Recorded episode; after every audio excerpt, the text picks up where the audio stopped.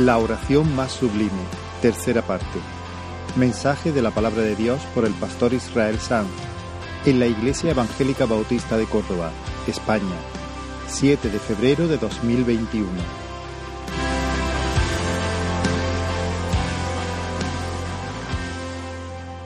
Vamos a abrir la palabra en Juan capítulo 17. Esta es la tercera semana que acampamos en esta tierra santa de este capítulo es la oración más sublime pronunciada aquí en la tierra. Y es un oasis donde el Señor quiere llevarnos para refrescar nuestras almas y asegurarlas y desafiar nuestros corazones también, llenarlos de visión.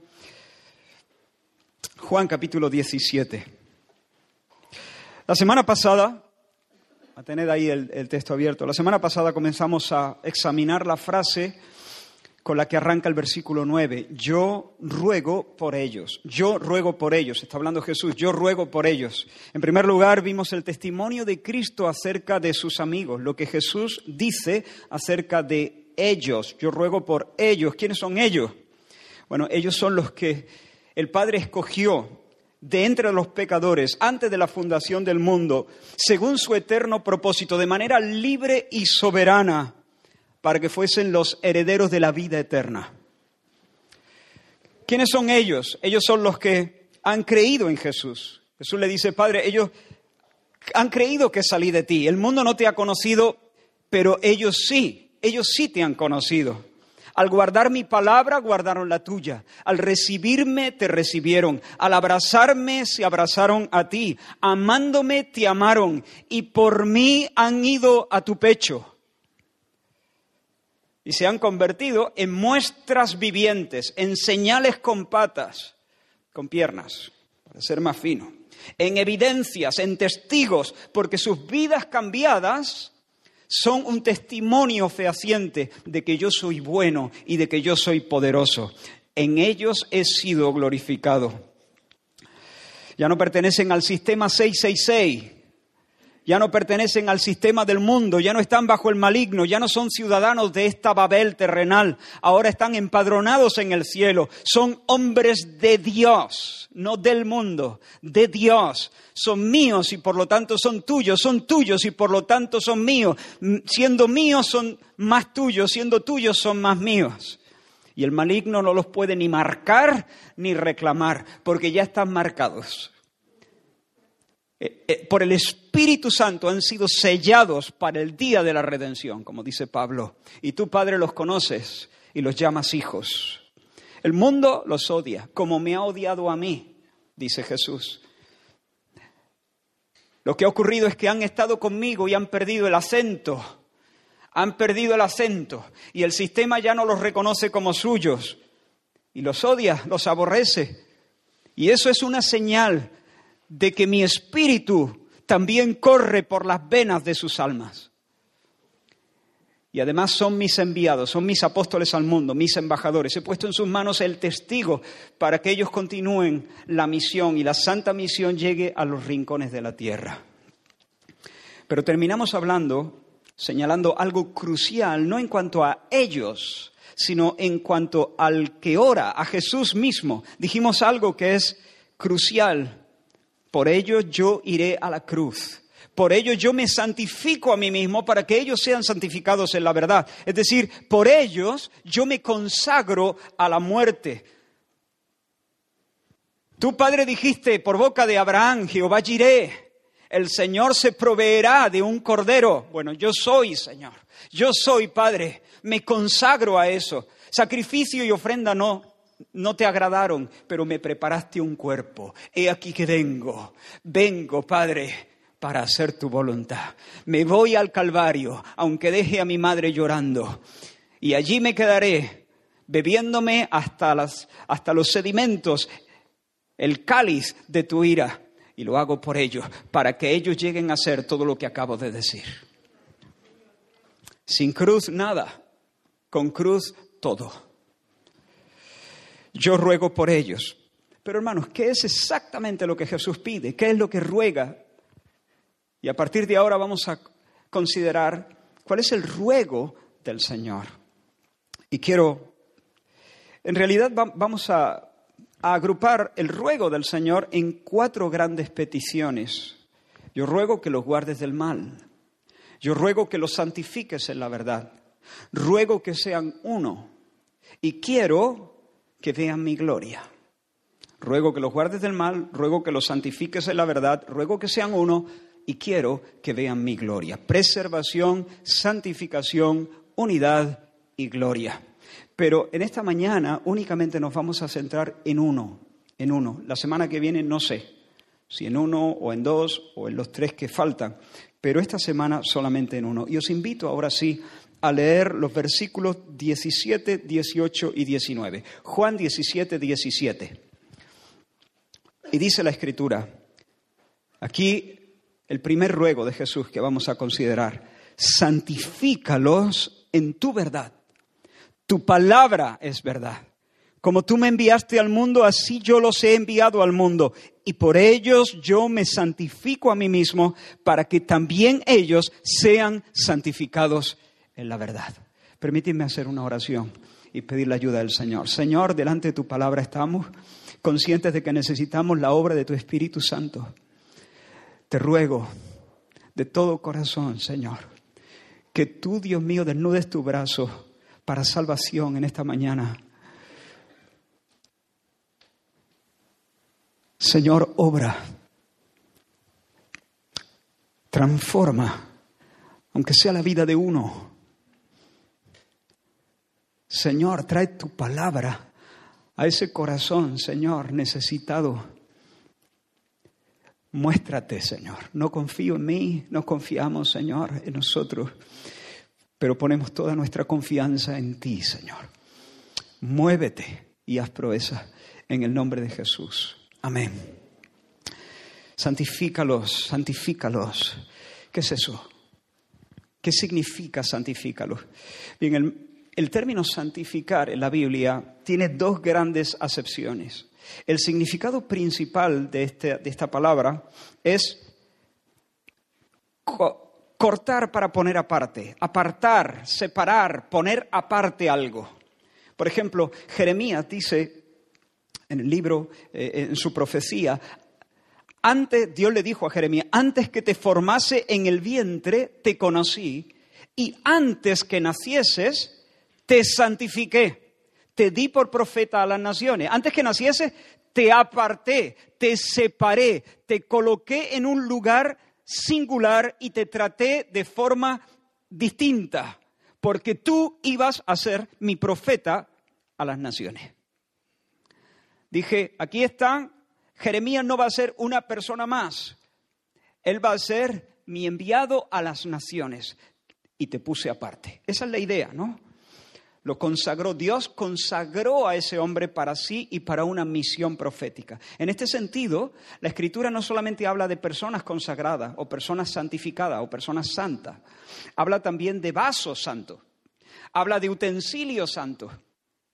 Los utensilios que, se usaban en el templo o en el tabernáculo en el desierto son santos. Si, si el sacerdote quería beber agua, podía hacerlo en cualquier vaso del mundo, excepto en los vasos del tabernáculo. ¿Por qué? Porque esos vasos del tabernáculo habían sido separados y dedicados al uso exclusivo de Dios. Y si el sacerdote tiene sed y se echa la Coca-Cola en ese vaso, lo que comete es una profanación, dándole un uso común a algo que es santo. Por otra parte, santificar significa limpiar, hacer puro, purificar.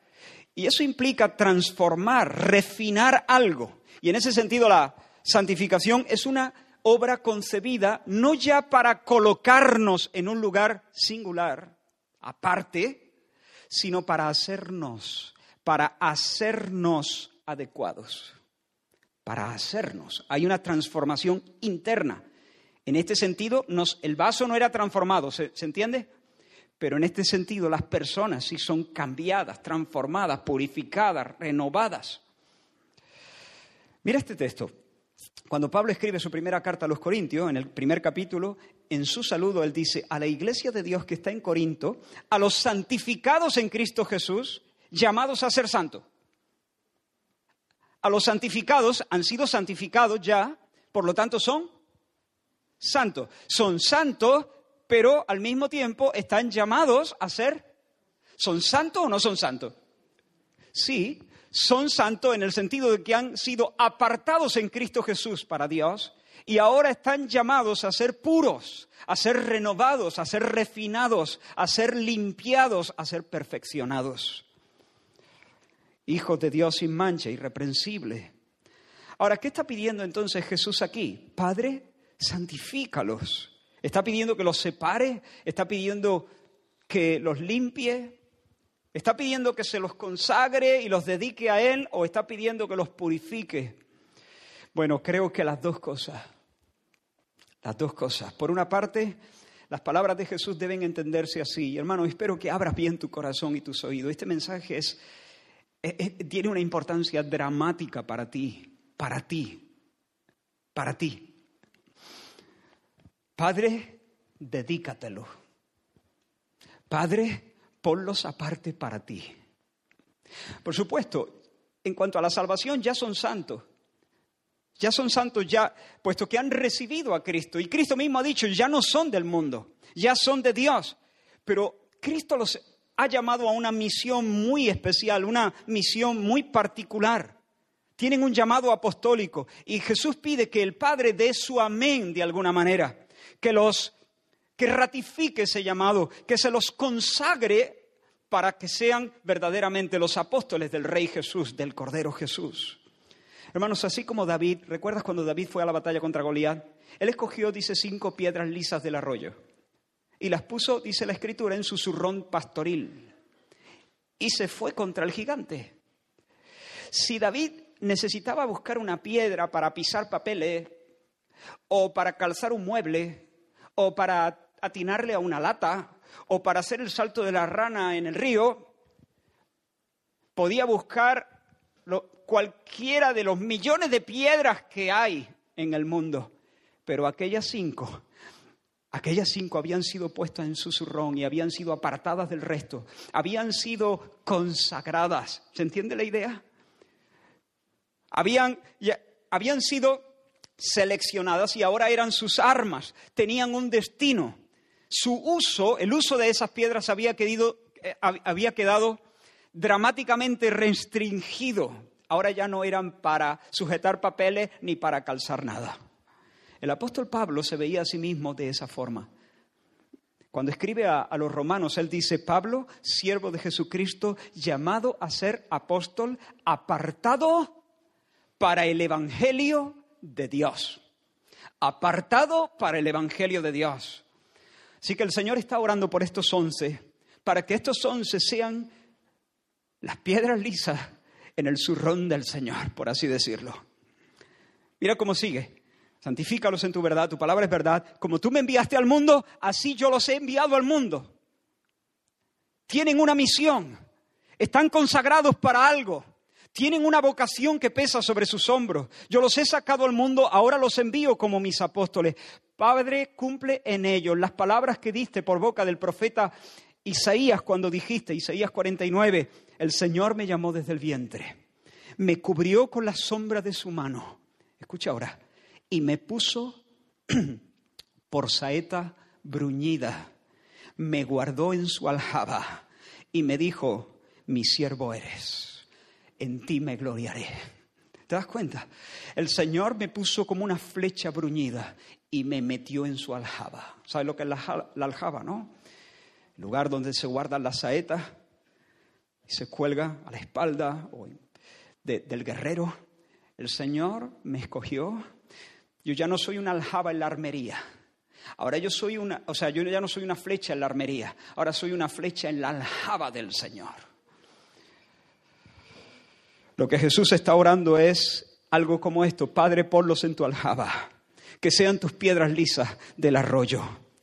Hermanos, es verdad que Los once y Pablo recibieron un llamado muy particular, un llamado apostólico, una tarea única en la historia de la iglesia, pero en última instancia cada hijo y cada hija de Dios es alguien apartado para Dios, apartado para su reino, apartado para el Evangelio. Quiero hacerte una pregunta, ¿vives bajo esa conciencia? ¿Vives bajo, bajo esa conciencia? ¿Sientes el peso y sientes la dignidad de ser una flecha en la aljaba del Señor. Tú no estás para calzar un mueble. Tú no estás para darle a una lata. Tú estás para las batallas del Señor. Tú no puedes enrolarte en cualquier cosa. Tú no estás disponible para el mundo. El mundo no puede contar contigo. Esta es tu palabra al mundo. Conmigo no cuente. Yo ya tengo un destino, yo ya tengo una misión. Tú no eres libre de considerar todas las opciones, porque como he dicho antes, tú ya no eres una flecha en la armería, tú ya no eres una piedra en el arroyo, eres una flecha en la aljaba del Señor, del guerrero, eres una piedra en el zurrón del Señor. Eres del Señor y eres para el Señor, del Señor y para el Señor, porque ninguno de nosotros vive para sí y ninguno muere para sí. Pues si vivimos, para el Señor vivimos. Y si morimos, para el Señor morimos. Así pues, sea que vivamos o que muramos, del Señor somos. Porque Cristo para esto murió y resucitó y volvió a vivir para ser Señor así de los muertos como de los que viven. Así que si te casas, te casas para el Señor. Y si te quedas soltero, para el Señor te quedas soltero, eres del Señor.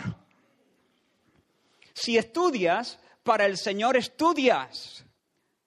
Y si no y si trabajas o no, si no estudias, suena mal, ¿no? Aunque trabaje hay que estudiar, al menos la palabra del Señor. Pero, ¿me entiendes, no? Si ves una película, para el Señor ves una película.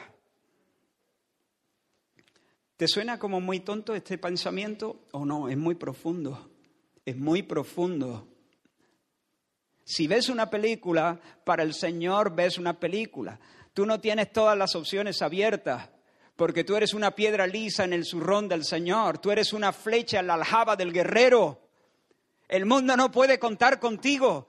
Eres un hombre dedicado, consagrado, santificado. Si enfermas, para el Señor enfermas.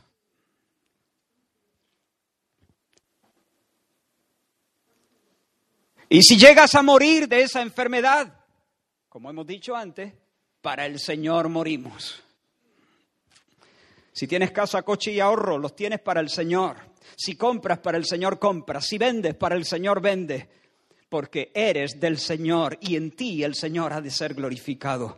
Hermano, no te enredes. Ninguno que milita se enreda en los negocios de la vida a fin de agradar a aquel que lo tomó por soldado. No te enredes, no te esclavices a los hombres, no te esclavices a las opiniones, no te esclavices a las expectativas de los demás porque has sido apartado para el Señor, iglesia del Señor, Señor elegida, eres santa.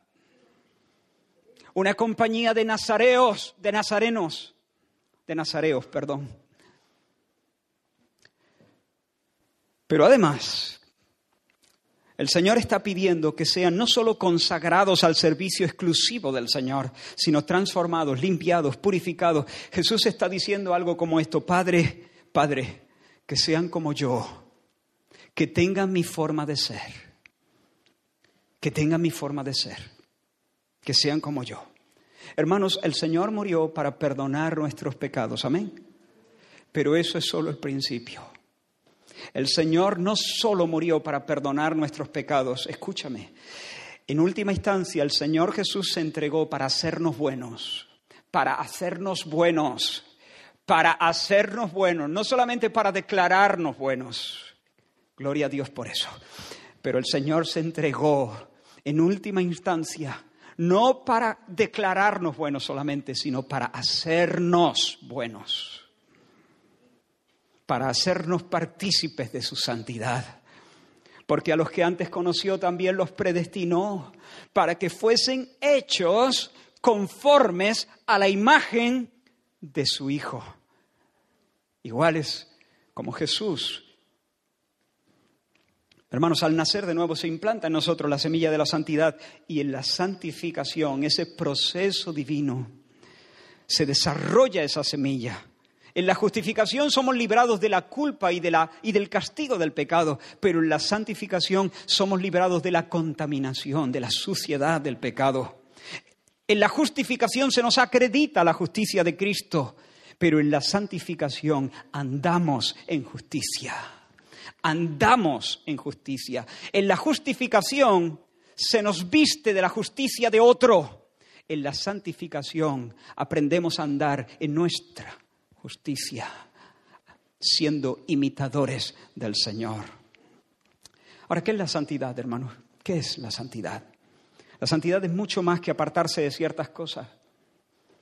Algunos piensan en la santidad y piensan en dejar salir, abandonar, cortar. Y, claro que la santidad tiene mucho que ver con eso. La santidad es decir no a, muchas cosas, pero la santidad es decir sí a muchas otras. La santidad es mucho más que dejar de mentir. La santidad implica amar la verdad en lo íntimo y por tanto vivir comprometidos radicalmente con la verdad. La santidad no es solo dejar de chismear, por supuesto hay que dejar de chismear y prestar nuestros labios para que Satanás los use. La santidad implica consagrar los labios al Señor para edificar a otros y para bendecir su nombre, para darle gracia a los oyentes. La santidad no solamente implica no participar en el carnaval de tu, de tu barrio, la santidad implica aspirar al cielo y sentir que aquí no tienes una ciudad permanente, que este lugar es solo de paso. La santidad implica aspirar a lo celestial, buscar con ardor la ciudad que está viniendo. Santidad, en una palabra, es conformidad a Cristo, conformidad a Cristo, conformidad en nuestros afectos más hondos, en nuestras acciones, en nuestros pensamientos, en nuestras palabras, en nuestros motivos, en nuestros deseos, en nuestras emociones. Santidad es esto, amar a Dios con todo el corazón, con toda el alma, con toda la mente, con toda la fuerza. Eso es santidad. Eso es santidad. Alegrarse en Dios, eso es santidad. Atesorar la verdad de Dios, eso es santidad. Entregarse a la misión de Dios, eso es santidad. Buscar la gloria de Dios, eso es santidad. Un momento antes Jesús había dicho, un momento antes de orar, él había estado hablando en el discurso del aposento alto con sus discípulos y él les dijo, ya no hablaré mucho con vosotros, porque viene el príncipe de este mundo y Él nada tiene en mí. Ya, ya, ya tenemos que ir cerrando esta conversación, le dice Jesús, porque Satanás se acerca, el príncipe de este mundo, pero Él no tiene ninguna autoridad sobre mí. Él es el príncipe de este mundo, pero en mí no hay mundo. Por lo tanto, Él no puede ejercer principado sobre mí. Él es el príncipe, Él es el jefe de este mundo, por así decirlo, entre comillas, usurpador, pero Él tiene autoridad sobre este sistema 666. Pero en mí, en mí no hay mundo.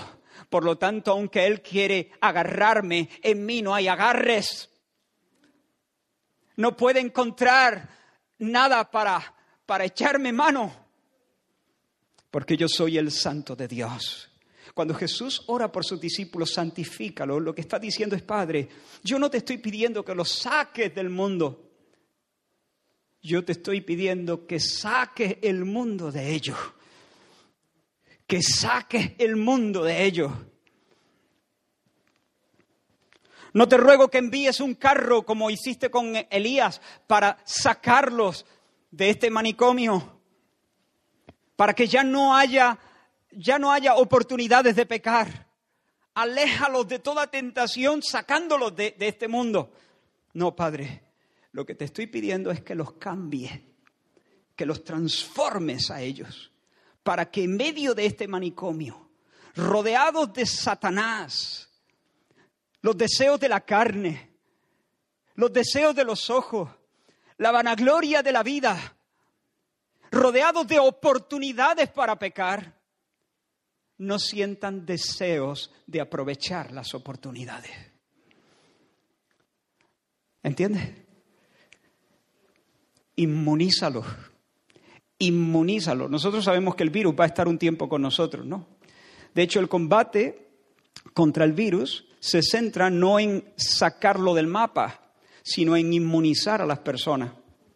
Eso es, eso es. ¿Y sabes cuál es, qué es lo que nos inmuniza espiritualmente? La forja del carácter de Cristo en nuestros corazones. A Cristo lo pones aquí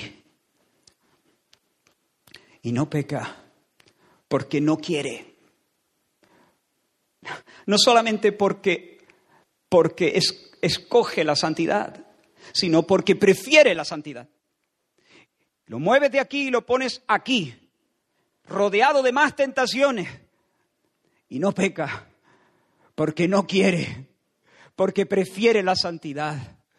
Y cuando el carácter de Cristo se forma en nosotros por la potencia del Espíritu de Dios, no es que Dios nos quita de medio para que ya no haya oportunidades para pecar, sino que en medio de las tensiones y de las presiones y de las seducciones y tentaciones y, y escaramuz y estrategias y maquinaciones del enemigo. Nosotros no queremos aprovechar las oportunidades porque preferimos la santidad. Y no solamente eso, hermanos, en medio de esta transformación, no solamente Dios nos libra de la tentación, sino que nos acomoda nos acondiciona, nos adecua para habitar en el monte de Dios. La Biblia dice que la comunión del Señor es con los que le veneran, los que le veneran, los que andan en integridad, los que hacen justicia, los que hablan verdad en su corazón, los que no calumnian con su lengua, los que no hacen daño a su prójimo, quienes aquellos que no estiman ni le ríen la gracia a aquellos a los que Dios desaprueba. Estoy citando un salmo con mis palabras. A aquellos que no se retractan de lo que han prometido, aunque salgan perjudicados. Esos son los que habitan en el monte del Señor. Es, el Señor tiene comunión íntima con esos. Sin santidad nadie verá al Señor, pero con santidad. ¿Con santidad qué? ¿Con santidad qué? Dale la vuelta al versículo. Sin santidad nadie verá al Señor. Con santidad veremos al Señor. Y esa es la gran bendición. Ese es el sumum bonum. Ese es el bien supremo. Por eso Jesús está diciendo, Padre, no solamente saca el mundo de sus corazones, para que no aprovechen las oportunidades de pecar, sino adecúalos, acondicionalos, prepáralos para ver tu rostro en justicia, para que puedan caminar con tuyo, contigo. Padre, hazlos santos, que sean limpios de mano, puros de corazón, adoradores en espíritu y en verdad, para que puedan andar en amor perfecto delante de ti por los siglos de los siglos, en el kilómetro cero de tu beso y de tu abrazo, porque ese es nuestro llamado ver a Dios. Ver a Dios. Hermano, nunca piense en la santidad como, como tengo que dejar esto. Ya no, puedo decir palabrotas. Escucha, si eso es lo que estás pensando de la santidad, todavía no te has enterado. Se trata de ver a Dios. Ver a Dios. Y para eso necesito ser adecuado, porque si no soy adecuado, no encajo. No encajo. No encajo en el cielo. Pero el que es puro de corazón, limpio de labios, entonces encaja, ve a Dios y danza de alegría por los siglos sin fin en una comunión perfecta y sin sombra con el Señor. Quiero preguntarte, ¿tienes esa esperanza? ¿Esa es tu esperanza? ¿Esa es ver a Dios, verle cara a cara, conocerle, vivir abrazado a Él, sin interferencia, sin que se te vaya la cobertura. Ahora, no me digas que sí, y quiero ser aquí un poco duro, pero te lo digo con todo el cariño. No me digas que esa es tu esperanza y que estás en vilo si no estás buscando ardientemente la santidad. No me lo voy a creer. Es imposible de creer. No es que yo sea muy incrédulo, es que es imposible de creer. Todo aquel que tiene esta esperanza, dice el apóstol Juan, se purifica a sí mismo, así como él es puro. Todo aquel que tiene esta esperanza de ver al Señor, al Santo, se purifica a sí mismo, así como Dios es puro. Si tú a 24 horas de, tu boda, tú me dices que no sabes dónde se va a celebrar, que ni tienes los anillos, ni has reparado en el vestido, ni siquiera has pensado quién va a ser el padrino y la madrina, no has avisado a la familia, no has avisado a los amigos. No me digas que estás en vilo esperando tu, tu boda. Yo digo, mira, no me lo que sí, que sí, que estoy en vilo, de puntillita estoy esperando que llegue mañana. Digo, mira, sé sincera o sincero, di la verdad, no pasa nada, por muy doloroso que sea. Te ha empanado, te ha olvidado, se te ha ido el santo al cielo, tu corazón ha sido secuestrado por, por otras cosas, por otros intereses, te has olvidado, reconócelo, ya está. Si a 24 horas de la boda tú no tienes el vestido, el anillo, los padrinos, el lugar donde se va a celebrar, se, te, ha, ido, se, te ha ido de, tu mente. Tú no estás en esperanza, tú no estás en vilo. Tu querer es algo vago, difuso, que ha perdido la fuerza para orientarte. Si tú no estás trabajando, mira, el que va a la playa, hermano, pues el que vaya a la playa se lleva bañador, se lleva la chancla, se lleva la crema protectora, y la toalla. No. El que va al cielo se viste de Cristo. Eso, esto va así, es que es sencillo de entender. El que va al cielo y, tiene esa conciencia de ir al cielo, claro, el que, el que va a la playa y no lo sabe, lo mismo se va con smoking. Si le quieren dar una, una tú montate, tú montate, que vamos. Pero el que sabe de antemano que va a la playa, se dispone y lleva las cosas que va a necesitar allí en la playa. El que va al cielo y es consciente de que va al cielo, añade a su fe virtud, a la virtud conocimiento, al conocimiento dominio propio, al dominio propio paciencia, a la paciencia piedad, a la piedad afecto fraternal, al afecto fraternal amor. Y así, y así se pasa la vida, combatiendo para purificarse, para hacerse adecuado, para que el Señor forme el carácter de Cristo en él. Señor, dice el salmista, la habitación de tu casa he amado y el lugar de la morada de tu gloria. Por eso un momento antes ha dicho, no me he sentado con hombres hipócritas. Aborrecí la reunión de los malignos. Lavaré en inocencia mis manos y andaré así alrededor de tu altar. Exacto. Así que santifícalos, santifícalos.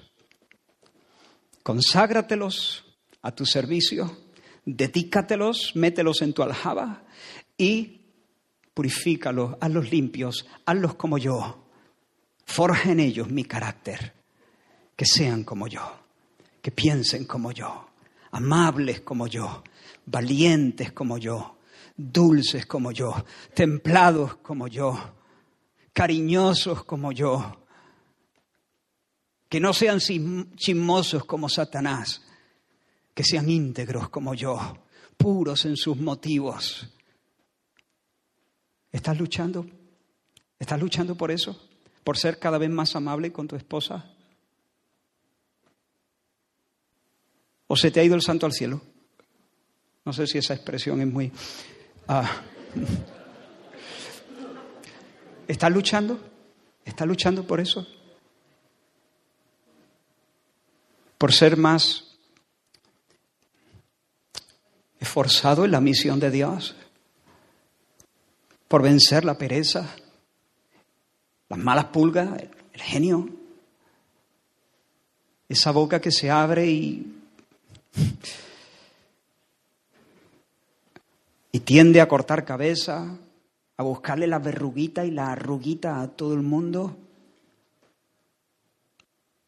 Estás como los fariseos a la caza de los fallos más nimios para llevarte al paredón a cualquiera de tus hermanos. O eres paciente, estás creciendo en gozo, en amabilidad, en responsabilidad, en valentía, en denuedo, en compasión por otro. Ahora, pasamos a un siguiente punto. Hemos dicho, hemos preguntado al texto qué significa eso y he intentado explicarlo. Vamos a hacerle otra pregunta. ¿Quién? ¿Quién es el que santifica? El sujeto tácito, no está escrito aquí, pero se sobreentiende, es tú. Padre, santifícalo tú. ¿Quién es el que santifica?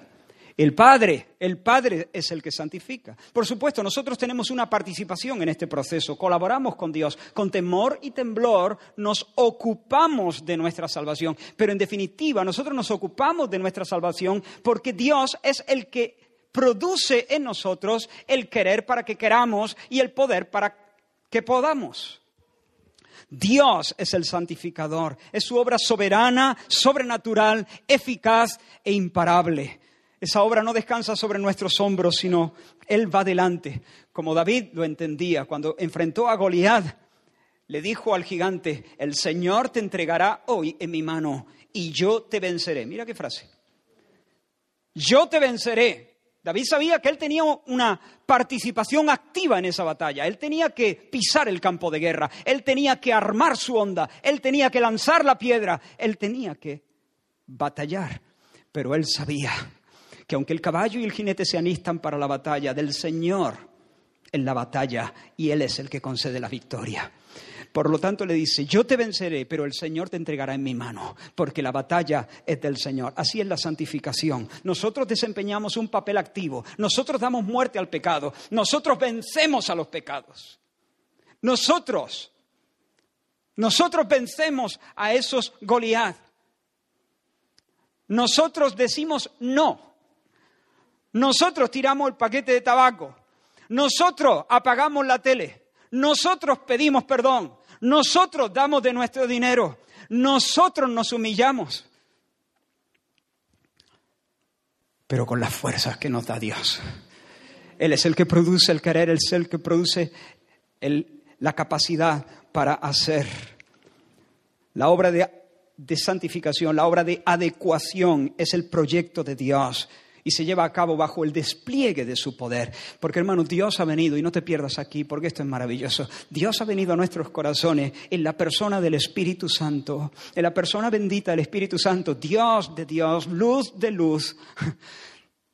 Dios en nosotros, por el Espíritu, ha venido para perfeccionarlos. Y Él, el Espíritu, es fiel y es intenso el Espíritu es fiel y es intenso. Mira lo que dice Santiago. ¿No sabéis que la amistad del mundo es enemistad contra Dios? Cualquiera que quiera ser amigo del mundo se constituye enemigo de Dios. Y ahora, escucha. ¿O pensáis que la Escritura dice en vano, el Espíritu que Él ha hecho morar en nosotros nos anhela celosamente? El Espíritu que Él ha hecho morar en nosotros nos anhela celosamente. Una de las versiones que consulté decía así, ¿acaso no creen ustedes lo que dice la Biblia, que Dios nos ama mucho? Mala versión, mala, muy mala. Por supuesto que Dios nos ama mucho, pero esa no es la idea que Santiago está diciendo.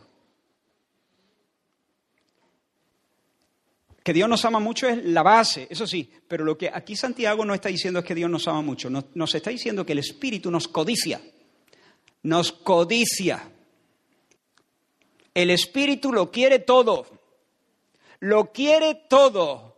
Eh, otra manera de traducir, ¿no, ¿no sabéis lo que dice la Escritura? Que el Espíritu os quiere enteros para Cristo. El Espíritu os quiere enteros para Cristo. Él es intenso, hermanos. ¿Tú quieres ver el sentir del Espíritu manifestándose en, un, en una persona del Espíritu?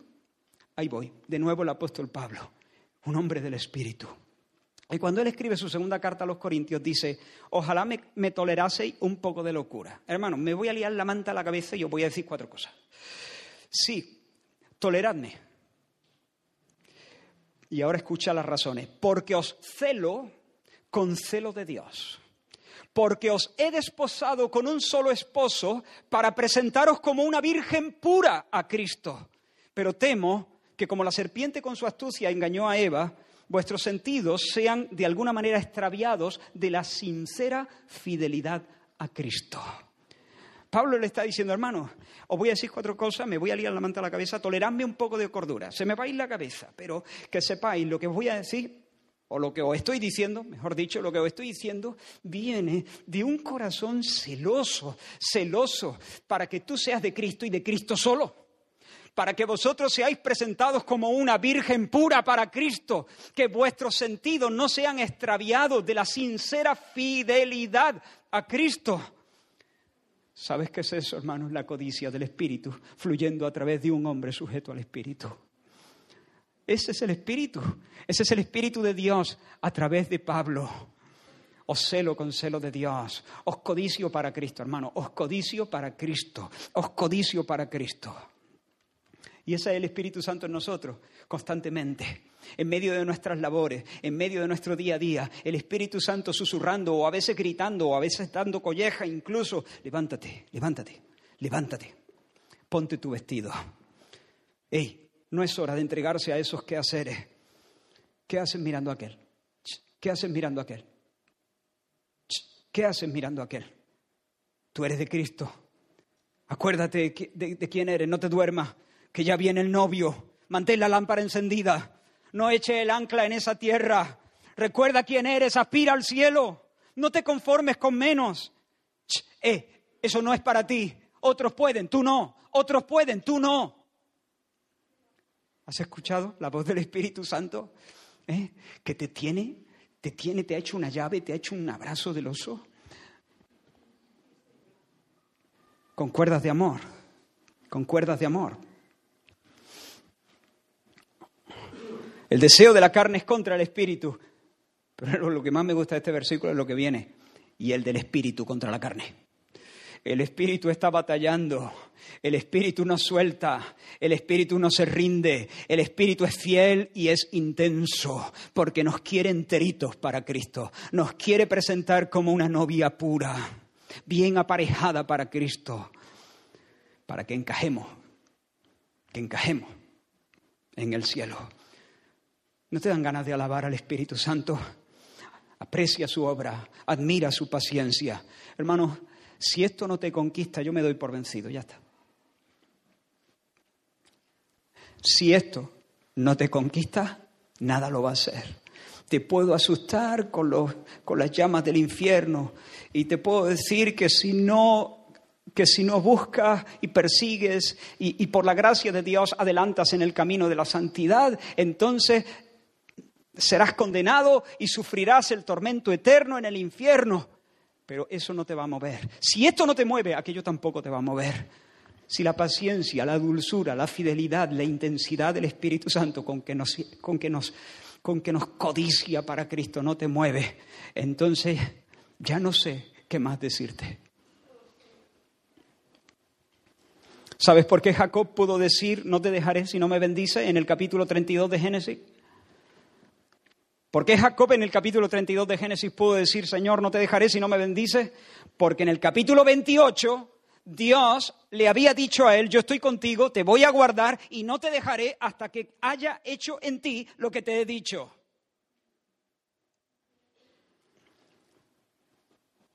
Espero que tu alma ahora mismo esté de pie ovacionando al Espíritu de Dios. Y esa, esa codicia esa codicia del espíritu, esa codicia del espíritu en el corazón de Pablo, esa es la codicia que debe tener todo pastor, todo maestro, todo predicador de la palabra. He orado al Señor, bueno, muchas veces, pero en esta semana también, que el Señor me conceda la gracia de pasar olímpicamente de si mi mensaje ha sido elegante o elocuente y otras nimiedades que mi única ambición sea que el Cordero inmolado obtenga la recompensa de su sufrimiento. que los pecadores se rindan y que los santos se purifican, se purifiquen, y tú, y tú, y tú, y tú, y tú, y yo seamos solo y enteramente de Cristo. Que esa sea mi única ambición, que la señora elegida se prepare para el encuentro. Ese debe ser la codicia, el celo de todo de toda persona llena del espíritu. Quiero preguntarte, ¿sientes ese celo por tus hermanos? ¿Velas por ellos? ¿Sientes un celo de que Él sea todo para Cristo? ¿Te preocupa cuando le ves que solamente se le enciende la cara y se, y se viene arriba cuando, cuando sale el tema de la política o del deporte? ¿Sientes que tu corazón se turba y dices, ¿por qué no se emociona tanto con las cosas del Señor? ¿Sientes ese celo? ¿Codicias a tu hermano? Para Cristo, claro. Y cuando ves en el estado de WhatsApp de alguna de tus hermanas eh, una frase como esta, eh, mi marido y mis niños, lo más grande de, de la vida, mi vida y mi tesoro, la alegría de vivir. ¿No se te enciende el celo? Me pregunto. Oye, un marido y unos hijos es algo grande. Pero no es lo más grande, no es lo más grande, nunca es lo más grande. ¿Qué pasa con Cristo? El Espíritu Santo, ¿no te pasa? ¿No te preocupa eso? ¿Encontrártelo de repente? Y dices, espero, espero que simplemente eso que ha puesto ahí sea algo relativo. Espero que en su corazón tenga un lugar aparte y principal para el Señor Jesús. Pero si no es así, me preocupa, me preocupa. Señor, conquista su corazón para que sea todo y enteramente tuyo. ¿Sientes esa codicia? ¿Sientes ese celo? ¿Puedes decir como Pablo, o celo con celo de Dios? Yo quiero crecer en eso más y más. Y quiero que tú crezcas en eso más y más. Tercera pregunta que le hacemos al texto. ¿Cómo?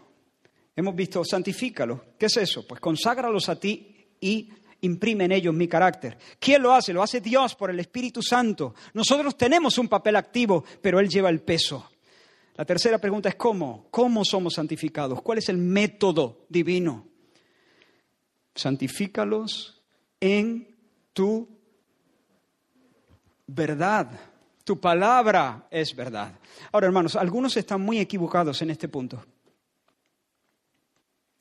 Piensan que la santificación ocurre cuando Dios les concede una experiencia de poder extraordinario, una especie de ráfaga, de éxtasis, de, yo le llamaría la, ah, el síndrome del toque. Puede ser un, un nombre.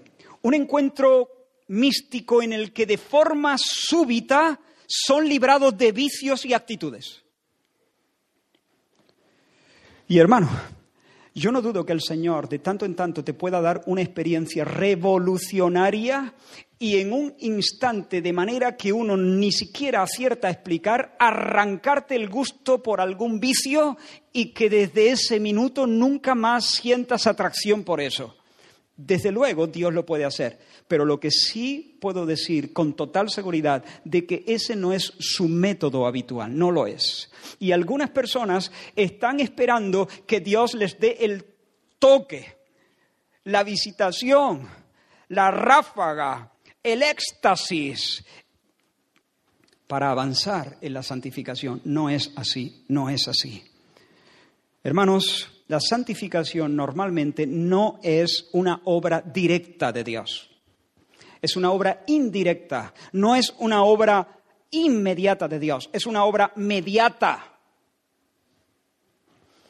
Es decir, nuestra necesidad básica no es un toque de poder. Nuestra necesidad básica es luz, comprensión, iluminación. Por eso Pablo oraba así cuando escribe a los Efesios capítulo 1. No ceso de dar gracias por vosotros, haciendo memoria de vosotros en mis oraciones, para que el Dios de nuestro Señor Jesucristo, el Padre de Gloria, os dé espíritu de sabiduría y de revelación en el conocimiento de Él, alumbrando los ojos, alumbrando los ojos de vuestro entendimiento, para que sepáis, ¿para qué? Sepáis, para que sepáis cuál es la esperanza a la que Él os ha llamado, cuál es la riqueza de la gloria de su herencia en los santos y cuál la supereminente grandeza de su poder para con nosotros los que creemos. Ya tenemos el Espíritu, ahí está el poder. Lo que necesitamos es ser alumbrados, que nuestros ojos afinen, que podamos comprender, saber. El Espíritu nos capacita de esa manera. El Espíritu nos empodera, ¿cómo? No dándonos un meneo, en, ese sentido que he dicho antes, ¿no? De una experiencia mística, que vi una luz, que escuché un trueno, que de repente un fuego se me metió. Escucha, no quiero burlarme de estas experiencias porque creo que Dios a veces de tanto en tanto concede a algunas personas experiencias muy singulares y muy dramáticas no es mi intención negar esto, no es mi intención negar esto, pero la santificación no va de eso. No va de eso la santificación. El Espíritu nos abre los ojos, nos da entendimiento, nos alumbra para que podamos saber, saber. Y de esa manera nos empodera, dándonos luz y comprensión. Nos cambia por medio, como dice otro pasaje, de la renovación de nuestro entendimiento. De tal forma que podamos no solo conocer intelectualmente la verdad, sino aprehenderla con H intercalada. Abre nuestros ojos para que percibamos la gloria del Padre y del Hijo. Nos atrae y de esa manera nos reorienta con la belleza de Dios. Nosotros estamos allí comiendo algarroba y Dios lo que hace es abrirnos los ojos para que veamos que hay una mesa con pan caliente. Eso es lo que hace Dios. Que estamos comiendo algarroba y bebiendo de los charcos a un metro de distancia del banquete de los hijos. De esa manera es como el Señor lo hace. Entonces advertimos la vanidad de nuestros pecados, nos damos cuenta de la tontería de comer algarroba. Por una parte salivamos, si se me permite esa expresión, por las cosas celestiales, vemos la gloria de Cristo, vemos el banquete que Dios nos, nos prepara. Y entonces se nos hace la boca agua y por otra parte empezamos a despreciar las algarrobas del mundo. Nuestros afectos son seducidos y reorientados, nuestras emociones responden, nuestra voluntad responde y lo que ayer era imposible, impensable, ahora es posible y necesario. Estás luchando con la lujuria, por ejemplo. Estás luchando con el chisme, ¿Estás luchando con la incredulidad? Pues no esperes que Dios te envíe desde lo alto una descarga que arranque súbitamente el deseo de ver pornografía. Ese no es el modo en que el Señor suele obrar. Ora, lee la Biblia, hazlo delante del Señor, busca su rostro, conoce a tu Dios, conoce a tu Dios, conoce a tu Dios, pide más luz, Padre, alúmbrame, como Pablo pedía por los Efesios. Luz, Padre, alúmbrame, alúmbrame que soy miope, alúmbrame, Padre.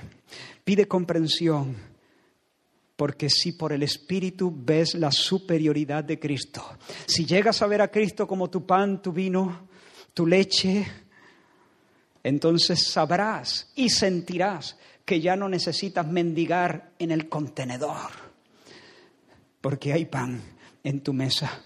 Ya no tendrás que mendigar en, en, el estercolero de la pornografía para entretener la vida, porque ahora tienes abundancia en la casa de Dios. Y cuando lo veas de una manera a veces difícil de definir, pero tendrás el poder que, esta, que ayer te faltaba, ahora sí podrás despreciar aquello, arrancarlo de tu vida, renunciar, tirar el móvil si hace falta Oh, hermanos, conoce a tu Dios, conoce su propósito, porque esa es la única manera de no estar ansioso en medio de un mundo que se desploma, que se desmorona. Esa es la forma de vivir en libertad, sin temor a la muerte, sin temor al COVID, sin temor al virus, sin temor a la crisis, sin temor. Conoce a tu Dios. No son palabras, conoce a tu Dios. Necesitas la verdad, la verdad divina. Una cosa, hermano, la verdad no tenemos que especularla ni adivinarla. Dios se ha revelado, Él ha hablado, Él ha hablado en Cristo y Cristo delegó, delegó la autoridad sobre estos hombres para poner su enseñanza. ¿Cuál es su enseñanza? El nombre de Dios revelado. ¿Cuál es la palabra que el Señor pide, Padre, santifícalo en tu palabra? Pues la palabra que Él les ha dado. Y Él delega a esos hombres para que esa enseñanza de Cristo sea registrada en un libro, en la escritura. Así que hermanos, aquí, ¿qué es lo que el Señor santifica? ¿Cómo? Con su, con su verdad. ¿Y dónde está esa verdad? En lo que Él ha hablado, en su mensaje. ¿Y dónde está ese mensaje? En la escritura. Esta es la doctrina apostólica, esta es la enseñanza de Jesús, esta.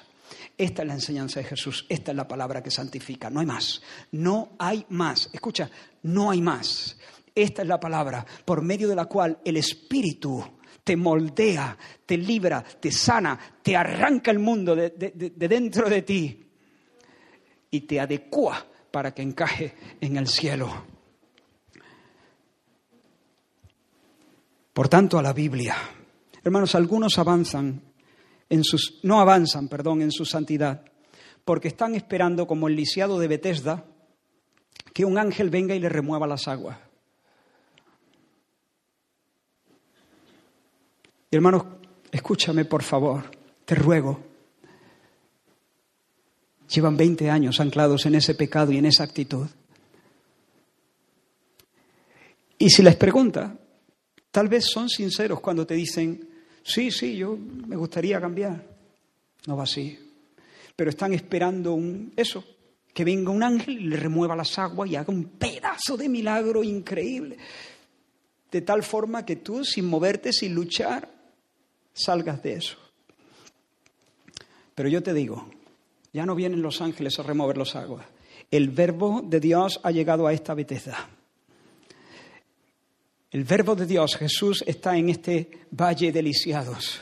Él ha venido y Él nos ha dicho que por el Espíritu, por la palabra, con la palabra, nosotros podemos vencer el pecado y el Señor nos santifica.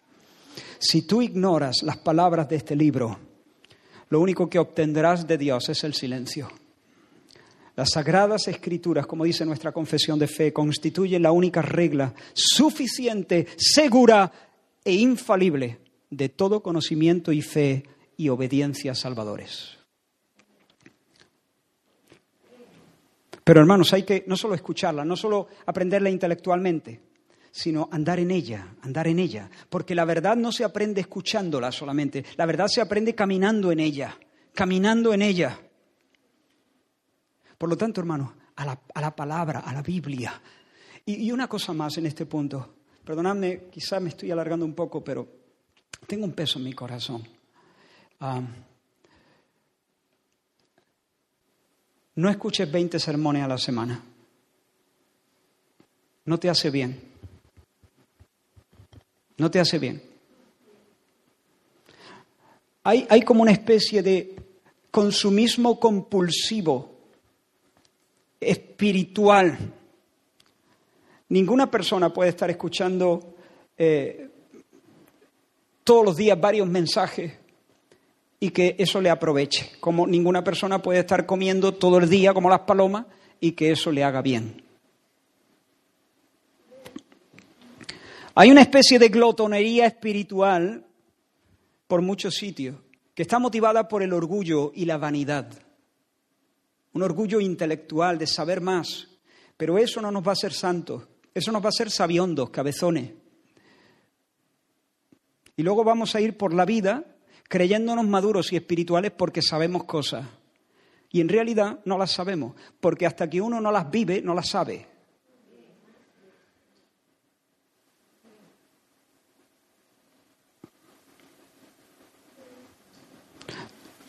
Tú me puedes definir un beso, pero hasta que no te lo dan o no lo das, si todo lo que tienes es una definición de beso, pues, ¿qué quieres que te diga? ¿Me explico? No vayas escuchando 10.000 mensajes. No te pongas el lunes a Sugel Michelin, el martes a Paul Washer, el, miércoles a, a, Sproul, el, jueves a Will, el, viernes a, Pedro Blois, el sábado.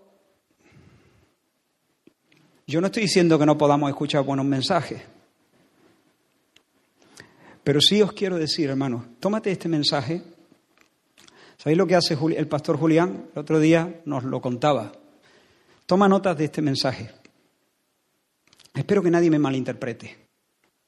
No estoy diciendo que esta es la mejor palabra que tú puedas tener. No, estoy diciendo que el Señor te ha puesto aquí y aquí se predica un mensaje todos los domingos y que tú tienes la responsabilidad de aprehenderlo, asimilarlo, nutrirte de él y caminar en él. Y de ese modo experimentar la potencia de la verdad que se ha expuesto. Lo que hace el pastor Julián es que toma notas del mensaje y el lunes empieza por el principio y arranca algunas verdades, las medita, las escribe y luego creo que les manda un mensaje a, los jóvenes eh, y, hace una oración en base a eso. Ah, está aquí Elizabeth, ¿no? Ah, si me equivoco, no quiero decir nada que no sea correcto. El martes sigue y donde se quedó, prosigue sacando otra verdad la ora, la medita, escribe algo, escribe una oración. Claro, a mí me llamaba la atención que cuando veníamos a la reunión de hombres de los viernes, cuando Julián oraba, generalmente oraba y hacía un bosquejo del mensaje del domingo anterior. Oraba y digo, bueno, tiene todavía el, mensaje que yo prediqué, pues claro, yo lo reconocía, ¿no? Digo, ha orado casi recordando las verdades principales del, texto. Evidentemente. El lunes estuvo orando con eso, el martes, el miércoles, el jueves, y cuando llega el viernes, él sigue con su, con su dinámica. Eso es rumiar, eso es aprovechar. Si luego, un día, quieres escuchar otro mensaje, por supuesto, hermano, adelante. Y todos esos predicadores que he mencionado son predicadores recomendables. Escúchate alguno de ellos. Seguro que el Señor te lleva más allá, eh, porque son preciosos hombres de Dios y, buenos expositores bíblicos. ¿Me explico? Pero si tú estás atiborrándote de verdad, la verdad te va a pasar por la mente y el corazón como, un agua por el, como el agua por un tubo. Y no hará mella.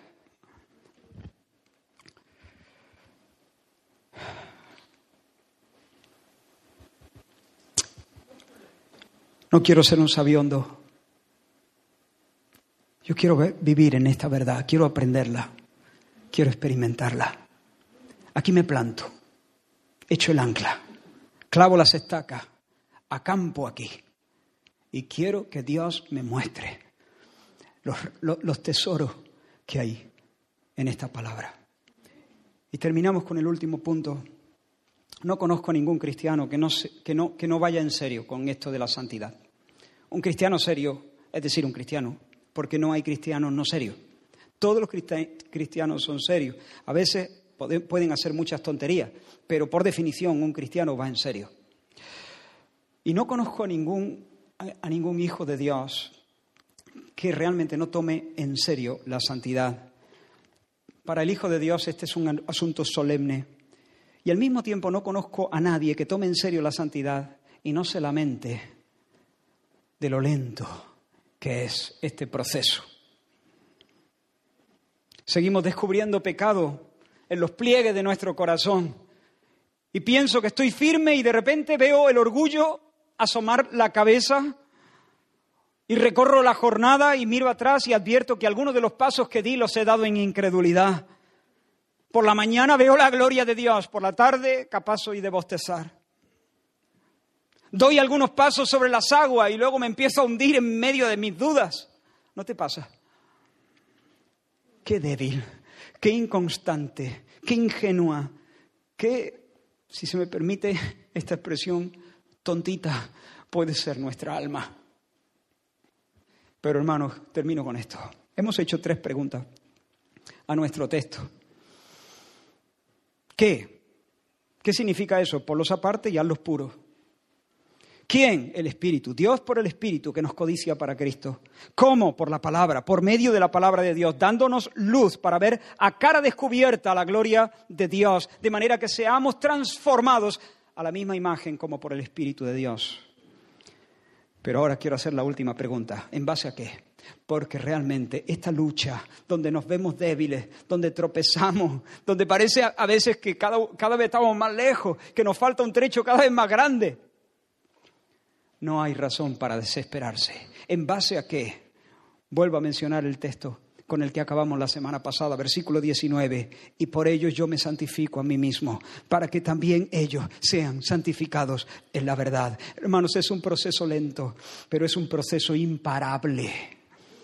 Hay una lucha a muerte, sí, pero la agonía está preñada de esperanza, preñada de esperanza. ¿Por qué? Porque Jesús murió en la cruz para santificarnos en la verdad, para comprar nuestra santificación absoluta. Así que escúchame, no sé si esto va a sonar pedante, pero la verdad es que me da igual. No, no, lo digo desde un corazón vanidoso o pedante, lo digo desde un corazón al contrario, yo creo que creyente. Me humillo a creer al Señor a pesar de las dudas que puedan asaltarme. Escucha esto, hermano, yo no soy perfecto, pero lo seré. Lo seré. Lo seré. Seré perfecto. Perfectísimo. Perfecto. Encajaré como un anillo al dedo, como un guante a la mano. Participaré de la danza trinitaria. Estaré con Dios, le veré cara a cara, sin interferencia, sin perder cobertura, porque seré perfecto. ¿Por qué? ¿Por qué lo sé ya a estas alturas del viaje? Cuando todavía puedo decir, uff, no que lo haya logrado ya, ni que ya sea perfecto. Como lo dijo Pablo, ¿recuerda ese texto? No que lo haya alcanzado ya ni que ya sea perfecto, sino que prosigo por ver si logro asir aquello para lo cual fui también asido por Cristo Jesús. Ahora, quiero decir algo acerca de este versículo. La Reina Valera lo traduce de tal manera que parece que Pablo tiene dudas. Por si acaso logro, lo repito, no que lo haya alcanzado ya ni que ya sea perfecto, sino que prosigo por ver si logro asir aquello para lo cual fui también asido por Cristo. Es como Suena inseguro, ¿no? Por lo menos a mí. Por ver si logro, parece que no comunica mucha certeza. A ver si... Pero no, no, en este versículo las palabras de Pablo están cargadas de certeza. Permitidme citar este versículo en otra traducción. La Biblia latinoamericana de 1995 lo traduce así. No creo haber conseguido ya la meta, ni me considero perfecto, sino que prosigo mi carrera hasta conquistarlo por, puesto que ya he sido conquistado por Cristo. Prosigo hasta conquistarlo, porque ya he sido conquistado por Cristo. Y porque he sido conquistado por Cristo, entonces prosigo con esperanza, porque sé que Cristo Jesús para eso me, me, conquistó, para eso me agarró. Así que ahora aquí, en medio de mis carencias, consciente de que me falta un buen trecho, de que hay en mí incluso formas de pecado de, las que ni siquiera estoy consciente. Prosigo, prosigo a la perfección, prosigo hasta conquistarlo, porque ya Cristo me ha conquistado a mí. Ten esperanza, hermano. La sangre en los dinteles de tu corazón asegura no solamente el perdón de tus pecados, asegura tu absoluta adecuación, asegura tu absoluto acondicionamiento para el cielo. Cuando el reloj celestial marque la hora señalada, habrá una voz que diga, gocémonos y alegrémonos y démosle gloria porque han llegado las bodas del Cordero. Y su esposa, y su esposa, y su esposa. ¿Dónde está la esposa? No, no será eso.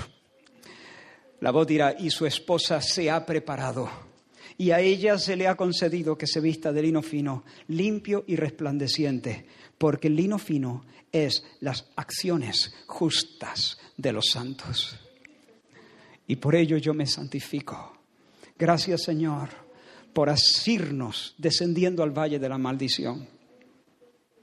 Gracias Señor por el perdón de los pecados. Gracias Señor por tu plan de hacernos buenos. Gracias Señor. Y te digo a ti, si estás aquí y todavía no te has rendido a Cristo, dile, dile al Señor, teme, teme. Creo en ti, Creo que, que, has muerto en la cruz por mis pecados. Creo que has resucitado de entre los muertos. Y has ascendido a la diestra del Padre para ser mi abogado ante Dios. Creo que el Padre te ha dado el reino. Me entrego a ti. Perdona mi maldad, acéptame como tu siervo y hazme puro para que yo encaje en el cielo. Hermanos, quiero terminar este tiempo invitándoos ahora a participar de los símbolos. Aquí tenemos esta mañana delante de nosotros el pan y el vino. Y quiero que penséis en esa frase del Señor Jesús. Por ello yo me santifico a mí mismo. Y yo espero que en esta mañana, al participar de los símbolos, el Señor obre en nuestros corazones para darnos un renovado hambre por la santidad. El pan simboliza el cuerpo partido de Jesús. El vino simboliza la sangre derramada. Así que estos símbolos nos hablan de una muerte cruenta a favor de nosotros. ¿Para qué? Para santificarnos en la verdad. Y el Espíritu ahora quiere tenernos enteros para Cristo. Y yo espero que al tomar estos símbolos, al venir a por ellos, al, al tomarlos, podamos decirnos, podamos decirle al Señor, Señor, tennos, tennos de verdad, tennos por entero, sin reserva. Y si hay pecados en tu corazón, eh, en tu corazón, eh, en tu vida, si hay actitudes o conductas pecaminosas, si hay mentira, si hay agresividad, si hay falta de perdón, te ruego, por favor, que seas sensible a Dios, que honres con tu arrepentimiento el sacrificio de Jesús y que te dejes seducir por el espíritu que te codician. Amén.